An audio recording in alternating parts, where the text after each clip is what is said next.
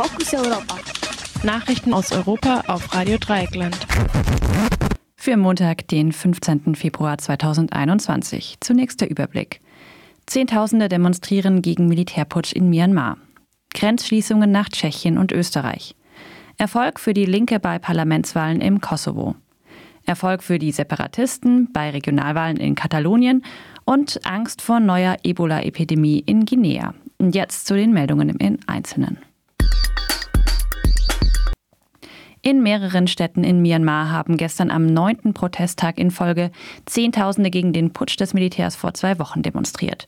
Viele kamen in weiß gekleidet und forderten demokratische Wahlen, internationale Unterstützung gegen den Militärputsch und die Freilassung der de facto Regierungschefin Aung San Suu Kyi. Besonders MitarbeiterInnen des öffentlichen Dienstes gingen in einer Welle des zivilen Ungehorsams auf die Straße und sogar PolizistInnen schlossen sich den Protesten an. Als Reaktion rollten in mehreren Städten Panzer durch die Straßen. Es sollen Schüsse gefallen sein. Seit Beginn der Proteste sind über 350 Menschen festgenommen worden. Das Internet war am Samstag bereits für 24 Stunden komplett abgeschaltet gewesen, um die Organisation der Proteste zu behindern. Derweil setzte das Militär eine neue Welle von Restriktionen in Kraft. Nächtlicher Besuch muss nun bei den Behörden angemeldet werden. Außerdem können Personen und Privateigentum nun im Verdachtsfall ohne gerichtliche Anordnung durchsucht werden. Um die Ausbreitung der Coronavirus-Mutanten einzudämmen, sind seit gestern die Grenzen nach Tschechien und Tirol für die meisten Reisenden bis zum 23. Februar geschlossen. Bereits gestern wurden bei Kontrollen Tausende abgewiesen, die keine Ausnahmeerlaubnis hatten. Ausnahmen gelten unter anderem für deutsche Staatsangehörige und alle, die ihren Wohnsitz in Deutschland haben. Außerdem dürfen die Berufsgruppen einreisen, die dringend zur Versorgung der Bevölkerung in Deutschland gebraucht werden. Medizinisches Personal, Lkw-Fahrerinnen und Saisonarbeitskräfte. Alle Einreisenden müssen jedoch ausnahmslos einen negativen Corona-Test vorweisen. Besonders für Lastwagenfahrerinnen ist dies kaum erfüllbar. Bereits nach wenigen Stunden wurden die Ausnahmen dann auf Berufspendlerinnen in systemrelevanten Bereichen erweitert. Die EU-Gesundheitskommissarin Stella Kyriakidis kritisierte die verschärften Einreiseregeln. Es gelte die Wahrheit, dass sich das Virus nicht von geschlossenen Grenzen aufhalten lasse. Bayerns Ministerpräsident Söder verteidigte die Maßnahme. Sie sei nicht das Ende eines freien Europas. Nach Auszählung der meisten Stimmzettel steht fest, die linksnationale Oppositionspartei im Kosovo unter Albin Kurti hat die vorgezogenen Parlamentswahlen wohl klar gewonnen. Circa 48 Prozent der Stimmen konnte sie auf sich vereinen. Kurti gilt als Teil einer neuen Generation von PolitikerInnen im Kosovo und ist vor allem bei jungen Menschen beliebt. Angetreten war er mit dem Versprechen, die Korruption und Armut zu bekämpfen. Ein Wahlprogramm hat seine Partei Vetevendosje allerdings nicht vorgelegt.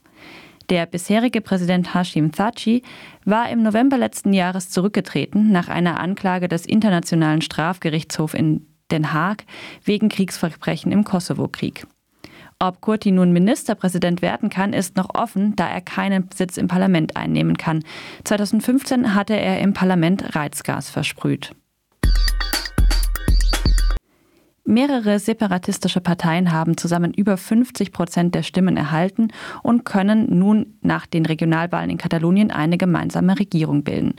Stärkste Kraft wurde allerdings die Sozialistische Partei, die gegen eine Unabhängigkeit Kataloniens ist. Zum ersten Mal erhielt die rechtspopulistische Vox mehrere Sitze im Parlament. Die verschiedenen Unabhängigkeitsparteien hatten sich im Vorfeld bemüht, eine einheitliche Front gegen die Sozialisten aufzubauen und schlossen eine Koalition im Vorhinein aus. Sie verfolgen aber sehr unterschiedliche Ansätze. Während die derzeit regierende linke ERC kompromissbereit ist, gilt die liberal-konservative Partei Zusammen für Katalonien als Hardliner. Eine erneute Unabhängigkeitserklärung wie vor drei Jahren erscheint also unwahrscheinlich. Die Wahlen waren überschattet von der Corona-Pandemie. Nachdem bei der letzten Wahl über 80 Prozent der Menschen ihre Stimme abgegeben hatten, waren es gestern nur gut 54 Prozent. Einige WahlhelferInnen hatten kurzfristig abgesagt, als bekannt wurde, dass auch potenzielle Corona-Infizierte zur Abstimmung kommen durften. Im westafrikanischen Guinea wurden acht Fälle von Ebola-Erkrankungen registriert. Drei der Menschen sind an der Krankheit gestorben. Die Gesundheitsbehörde in Guinea erklärte die Fälle bereits als neue Epidemie und bat um internationale Hilfe. Beim letzten Ausbruch von 2013 bis 2016 waren in der Region über 10.000 Menschen gestorben. Fokus Europa. Nachrichten aus Europa auf Radio Dreieckland.